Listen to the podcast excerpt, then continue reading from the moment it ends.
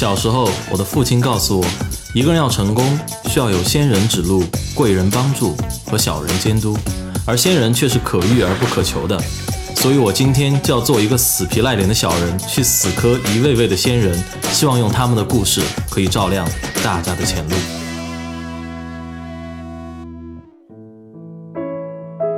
大家好，欢迎来到我们的学霸百宝箱，我是主持人杨哲。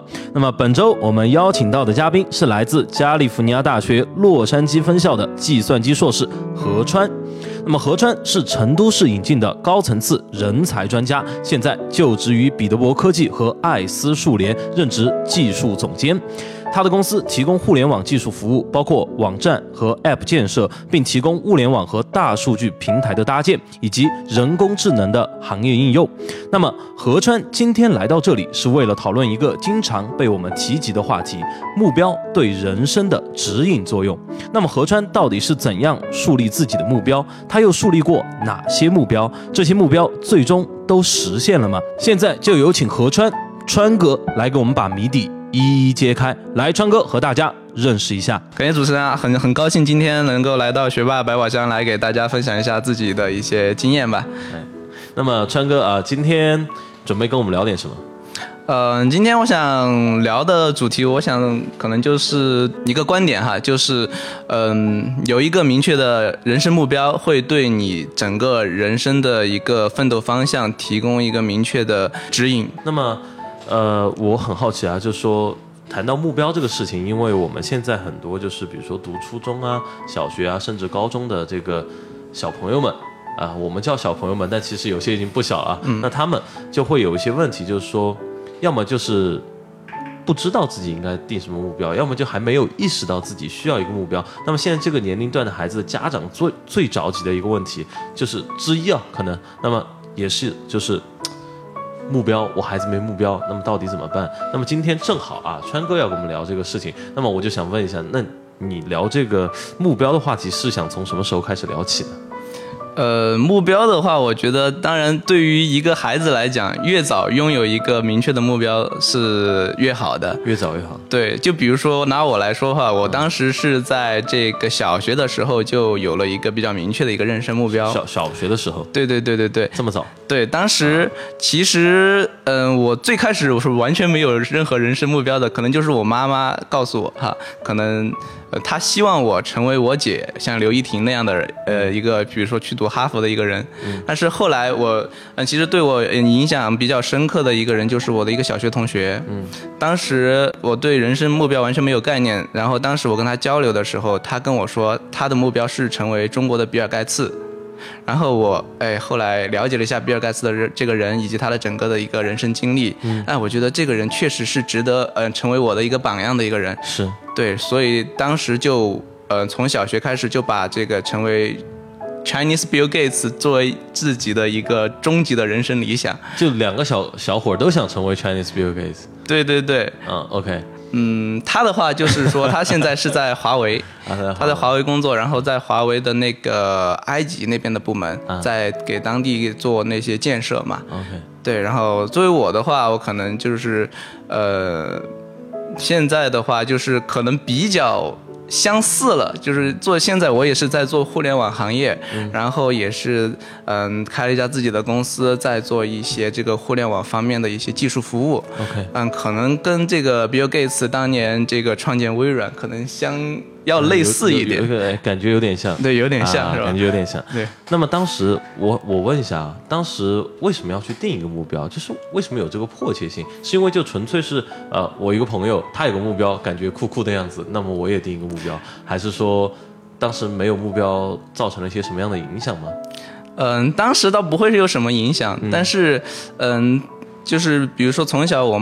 妈妈也是给我很多这种呃鼓励，或者是这种引导。是对，其实我妈这个人她也是很这种，呃，相当于是个女强人，她自己这个无论是事业上还是这个家庭上都非常的强势，也非常的能干，嗯，然后对于我的可能要求和引导也比较多，然后我就觉得这个，嗯，被她经常说着说着啊，我就觉得啊，好像是是应该有一个比较远大的一个目标，那我就，嗯，把这个目标作为我的一个终极人生目标，然后一直来奋斗。我能不能问一下，就是当时妈妈是怎么引导你的？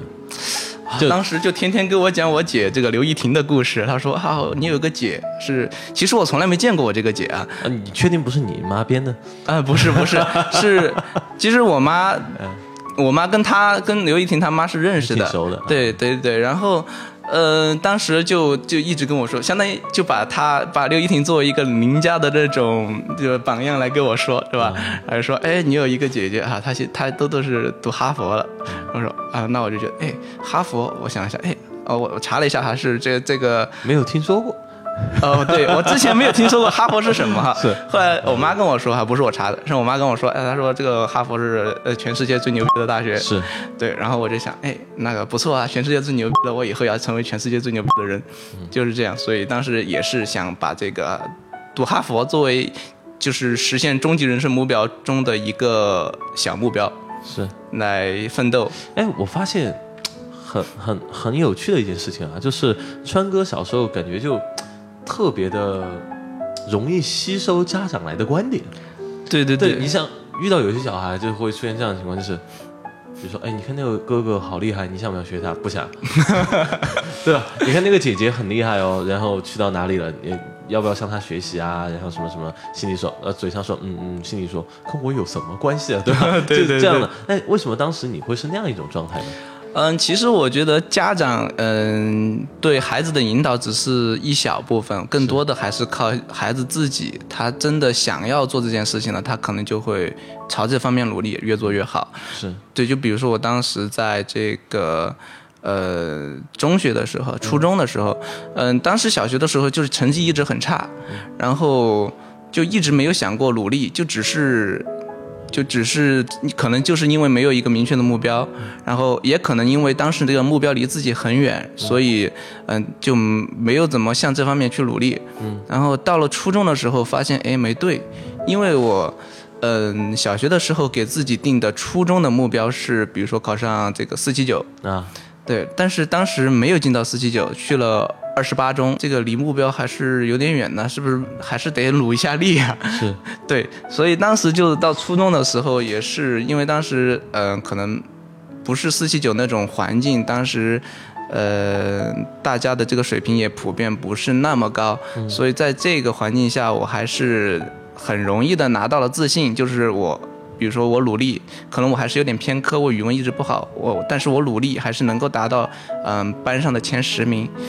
嗯，因为当时是有一个实验班嘛，是对，我们是在那个实验班上，嗯，当时进去的时候也是属于在名列前茅的。这个实验班的话，当时是有一个前十名保送这个九中的一个名额，当时就去了这个实验班。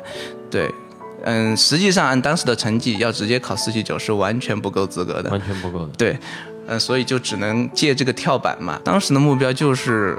小目标嘛，先定个小目标，先先进入九中，所以就一直在这个努朝这方面努力嘛。就是无论是当时其实初中的话，就是重点就是三科嘛，语数外嘛，对不对？我很好奇，就是当时，呃，你定一个小目标，说自己要先进入九中，这个小目标是哪里来的呢？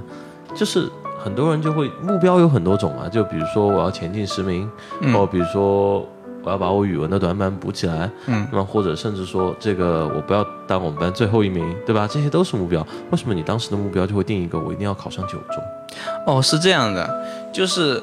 嗯，我当时小学这小学的时候，嗯，哪怕我定了一个终极人生目标，但是我觉得这个目标离自己太远，是，我就觉得可能很难明确自己应该朝哪方面努力。嗯，所以我后来想了一下，到初中之后我就想了一下，应该其实应该这么玩，就是你先有一个人生的大目标，再反推回来，反推回来，对你，嗯，反推回来就是我反推的第一个目标就是读哈佛，读哈佛，再反推回来。的目标就是读清华，读清华，再反推回来就是读四七九，读四七九。对，所以这反推到这个地步就是一个比较容易达到、比较能够看得到的一个目标了，这样就会能够让自己去往这方面努力，而不会觉得这个目标太虚无缥缈。我觉得川哥真的是什么叫语不惊人死不休，我觉得 今天是算是见识到了，对吧？就是感觉要成比尔盖茨，倒推一下。哈佛，哎，感觉有有那么点靠谱了，再倒推清华更靠谱了，对吧？四七九就更靠谱了。其实这每一步都没有那么容易完成的，对吧？对对对，所以当时觉得四七九可能，呃，还是有点差距，所以就考虑到了去这个学二十八中嘛，他因为有一个前十名的保送，所以那再往回退一步嘛，就是这个学校这个班的前十名就行了。啊。对，所以其实这个还是挺容易的。你的目标不是自己天马行空想象出来的，是有科学合理的推断的。对对，从我的大目标往回推。对对对啊，一步一步往回推。大家好，这里是学霸百宝箱。大家如果想更及时的收到我们节目的信息，请关注我们的微信公众号“露露小讲堂”。另外。如果大家喜欢我们的节目，请把我们的节目告诉您的一两位朋友吧。不管他是一位几岁或者十几岁的学生，还是一位初入大学的青年，又或是已为人父母的家长，您的一次分享可能会让一位高压下的同学少爬几座大山，可能会为一位久久迷茫的大学生指明一条出路，也可能让一位操劳的母亲少几个难眠的夜晚，少几缕揪心的白发。那么说完了，在这个初中时候的，那么之后进入高中了。嗯，其实，在二十八中想要进到前十名，对我来说，当时冲一下就是相当于努力就能达到的这种境界。嗯，其实还是算是比较容易。是对，但是到了九中之后的，我才发现天外有天，人外有人。是吧？对我当时进入九中的时候，呃，我是相当于在年级排名垫底，就是当时进校的时候是年级六百多名。年级六百多名，对，一共多少人？一共大概就六七百人。OK，对，我想，哎，我是在一个学校里面的前十名，我进到九中里面，我竟然是垫底的，然后就觉得啊，这个是确实这个东西有摇滚。对对对，那么我怎么样才能实现我的下一步目标呢？比如说考清华，对吧？那我起码得在高中的时候是在年级的排名前前茅的位置嘛，对不对？那么这个时候我就发现，哎，自己好像。呃，有点偏科，有点偏科，就是其实我其他科其实都还还行，然后只要努努力都能上去。就语文啊，语文从小学开始一直偏，初中也偏。你偏是说好的意思还是不好的意思？肯定是不好的意思。OK，对，然后嗯，当时我是去了一家这个外面的培训机构去培训了一下这个我的语文语文成绩。嗯，但是之前就是一直没有什么效果，直到我遇到一位老师，他是四中的一位教语文的老师。OK，嗯嗯，我自从在那里培训了之后，我的这个成绩，语文成绩从以前就是九十分左右徘徊，就是及格左右徘徊嘛。就一百五的满分。对，一百五的满分，及格左右徘徊，然后。补了之后就到一百二左右了。哦，这个很这个这个提升很夸张，对，从六十分到八十分啊，这个相当于是。对对对对对，这个这个确实，我觉得那个老师就就教确实教的很好，就是我觉得就是教书这方面还是要有一些方法，特别是对于某一些呃个别，就是像我这种呃可能逻辑性比较强，但是对那种感觉感性的东西就不是很。很了的那种，嗯，可能就需要特定的方法，所以有一句话叫因材施教嘛。我觉得这个老师就做的很好。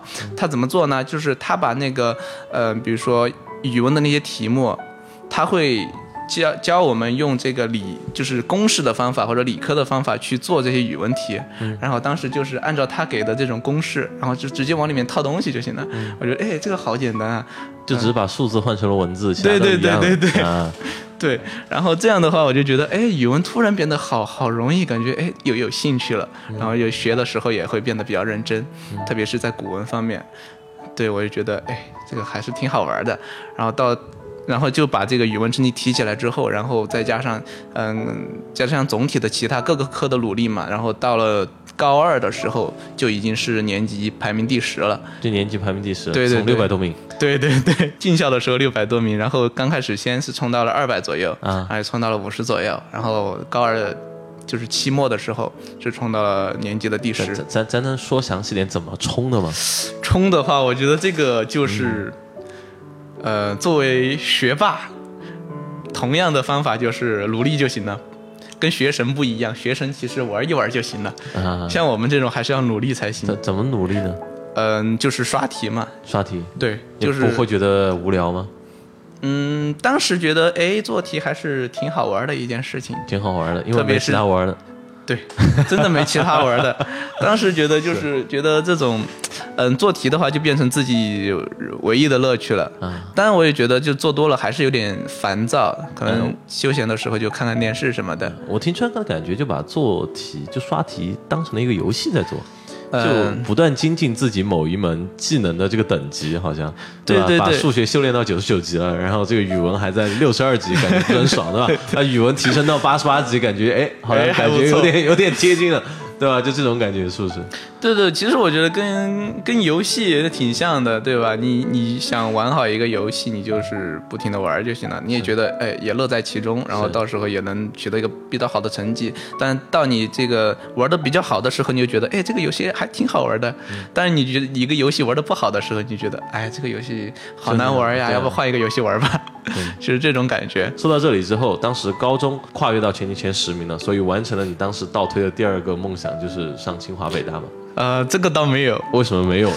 呃，因为当时我们高考那年是地震的那一年哈。哦，对哈，对，然后当时的话就把那个好像是整个四川省的这个难度，就是考试的难度系数都不高，就不高的话，就导致了就是你能考高分的还是能考高分，嗯。就是能大概能考高分的也能考高分，是。就导致了这个竞就是相当于竞争变大了，对，区分不开了。嗯。然后当时考的高考是六百六十九，嗯。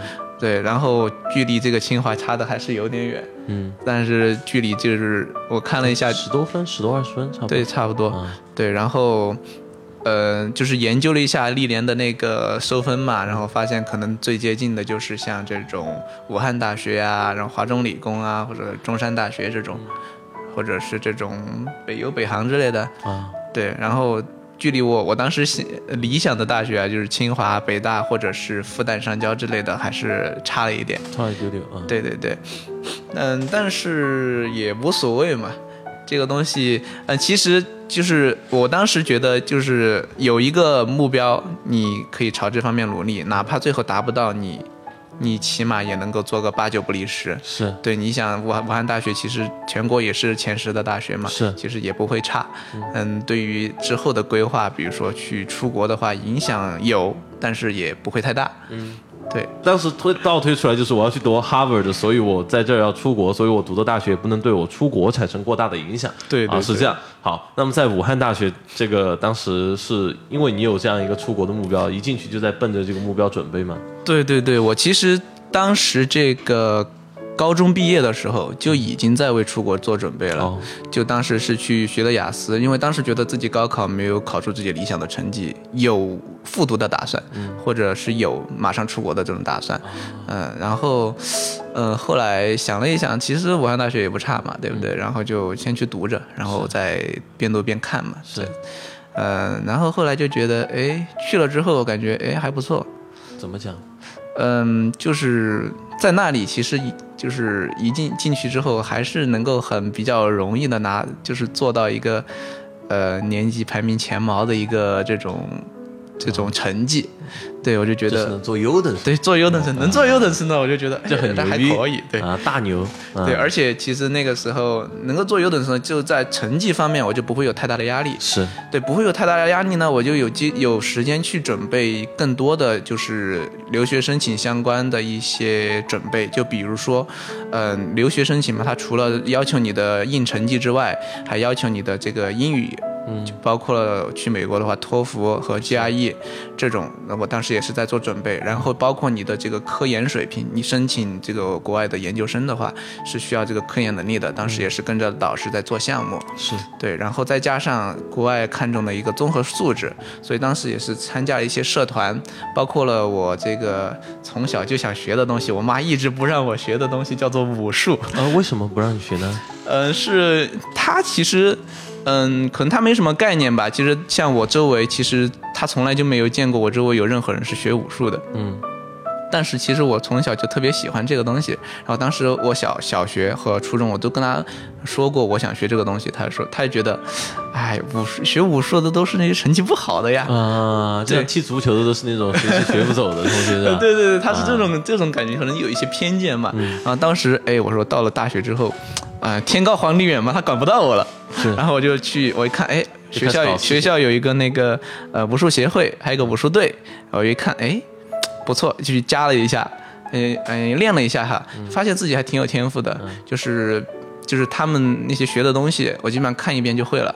啊、发现哎，自己还这方面还挺有天赋，哎、就继续在那方面去做一些，呃，搞一些更多的事情。当时就是因为我们学校有一个这个武术的教授，叫我们叫他秦老师，是也是我们武术队的总教练，然后就跟着他一起，嗯、在参加各种比赛嘛，然后。呃，就拿了不少奖，包括的市，就是当时武汉市的，然后湖北省的，啊、甚至最后到香港去参加那个国际武术比赛，拿过还是拿过一些奖牌。呃，国际武术比赛的话，拿过是一个木兰刀的一个冠军，然后太极拳和八卦掌两个亚军。是。那么呃这个我就很好奇了，就是如果当时小时候你妈让你学了，你觉得会是一种什么样的效果？是不是就哈佛不读了，我就去少林寺了？以后的目标就是？也不会，不会，肯定不会，肯定还是哈佛嗯，对，因为一切都是为了人生终极目标做准备的。可能当时学了之后，我会去拿一个这种，比如说国家的一级或者二级运动员，嗯，然后在在这个方面，比如说高考可以加分，嗯，呃，比如说你去申请留学的时候，还是有更大的一个这种辅助的作用哎。我发现川哥真的是想的特别清楚，就是每一步都算计的特别好。那算计完还对我有什么好处？有好处，有多少好处，对吧？然后对下一步怎么做有什么铺垫没有？哎，我觉得川哥这个目标的指引性真的就像你开头说的一样，就特别特别的强。会比较明确。啊那么从一个六百名的同学啊，到一个前十名的同学，到一个想考清华没考上，考上了武汉大学的同学，嗯到一个想学武术没有学过，但是去学了一次就过目不忘的同学，然后拿了国际冠军的同学，对吧？对那么现在啊、要。快要到你的人生终极目标了，哈佛大学，武汉完了，武汉大学完了，搞定没有？哈佛大学 这个还是没搞定，还是没有搞定，虽然定了这个目标，嗯然后最后去申请这个美国大学的时候，其实我发现自己呃在武术方面很有天赋，但是在语言方面还是差了一点。所以在学英语的时候，我花了整整大学整整四年的时间准备托福和 GRE。啊，结果考了还不如我室友准备一个月的水 这个水平整个语言这个啊。天赋就不是特别高嘛，然后就导致我这个嗯托福加一当时考的成绩不是特别理想，不理想。对，但是因为我有其他综合素质，包括这个发过两篇国际论文，这种就是背景这种 background 来战胜强，对来申请这个美国大学的话，特别是申请研究生，其实还是有一定的优势。是对，所以当时申请了几所学校，当然我还是申请了哈佛的，只是最后拿到了哈佛的拒信。啊，呃，但是这封拒信呢，我还是一直把它保存在我的这个我收藏着，然后作为自己的人生一个激励。我为目标奋斗。我就说以后如果有机会的话，还是愿意去哈佛再攻读一些什么 MBA 啊，对 MBA 啊，或者是在在职就是在职的那种那种课程之类的，也是也是可也是算是圆一个梦嘛。啊是。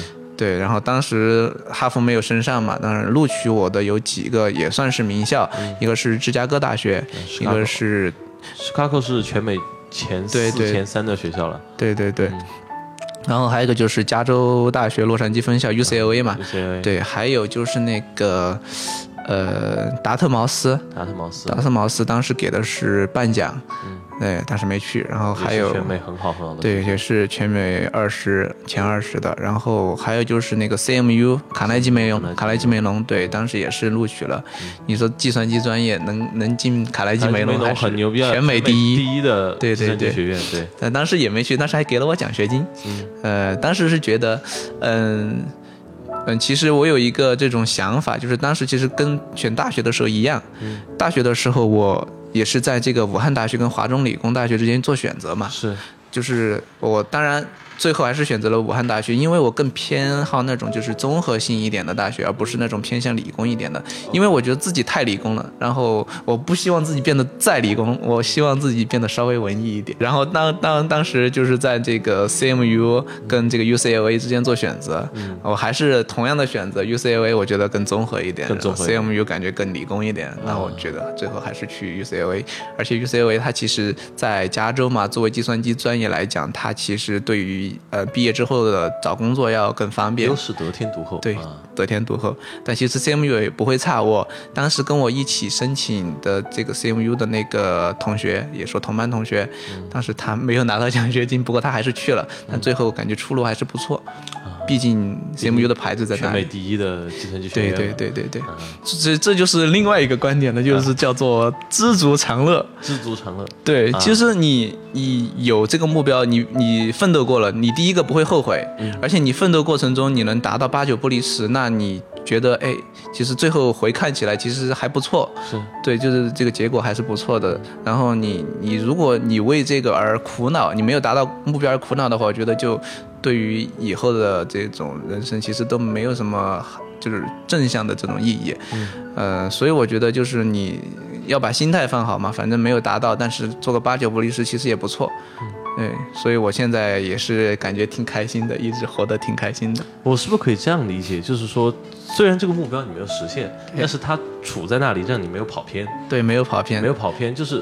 我可能离他就差那么两步，但是我整个方向是对的，对对吧？大方向是对的我没有往另外一个方向跑，就是比如说学武术，然后进少林寺出家，对吧？没有往那个方向跑，但我不说这个方向不好啊，只是说可能就不是适合你的方向，哎对对对不对？对所以你在正道上走，只是你没有走到你想象的那么高或者那么远。呃，当时我毕业之后就在美国那边找工找工作嘛。其实作为计算机专业来讲，是美国最好找工工作的专业嘛。呃，其实就非常容易就找到工作了嘛，就是工资也挺高的，像。就是在洛杉矶地区，你毕业就可以拿到八万美金的年薪八万美，金。像在湾区的话就是十万美金的年薪，十万美金，对，差不多，然后做个一两年就基本上就是换算成人民币就是百万年薪了，嗯，就是其实还是挺容易的，而且那边嗯工作的话，其实工作的很很安逸，就是那种朝九晚六，就是也没有加班，对。对，然后工资也挺高，然后周末还可以出去玩啊这种。呃，然后玩的方式也多种多样嘛，然后而且玩的很健康。呃，确实，这个学校的话，作为一个敲门砖来讲，它能够很大程度上影响你的一个面试率。对，你学校好的话，面试率会很高。嗯、学校差的话，可能面试率就呃很难，就是比如说你投个一百分简历，可能也就一两个回你的这种。嗯、确实是一个问题。但，呃，你主要还是看你的一个准备嘛。如果你拿到面试之后，还是看你的一个能力，就你能不能达到他的面试要求。对这个的话，其实是你在作为我们在那个读研究生过程中是最需要准备的一个事情。其实你上不上课都无所谓。OK，好的好的。那么我觉得这一点也是非常的关键，这个川哥给我们点名了。那么最后我们现在这个节目的时间到这里就差不多了，川哥。那么在我们节目最后，你还有没有什么想给我们的听众说的呢？呃，对于我们来说，特别是对于孩子来讲啊，有一个人生的目标，特别是出于他自己的这个观点，要有一个人生的目标，而不是你灌输给他的一个人生目标，就是家长灌输给他的是不行的。嗯、必须要他自己有这么一个目标，然后他自己向这方面努力才行。所以说，这个叫做开窍嘛，就是其实开窍的越早越好，然后你会向你的目目标努力，然后努力的过程中，你也会收获很多东西。嗯、有了一个明确的目标，你在做任何一件事情的事情事情的时候，都会有脑子里就都会有一个呃方向。对于你人生中每一个决策来说，都是一个指指向，你可以很轻、很很简单、很果断的做出一个决定，来帮助你这个实现人生理想吧，就是这样。好的，谢谢川哥。那么谢谢川哥今天给我们带来非常精彩的他的关于他人生目标的一些故事。那么这就是我们本期学霸百宝箱的全部内容。再次感谢大家的捧场。大家如果有任何的想法、意见或者建议，都可以在留言区留言给我们。如果想和我们今天嘉宾联系，也可以在留言区试试你的运气。好了，那么我们下周星期四晚上十点学霸百宝箱不见不散。再见各位，再见川哥。再见。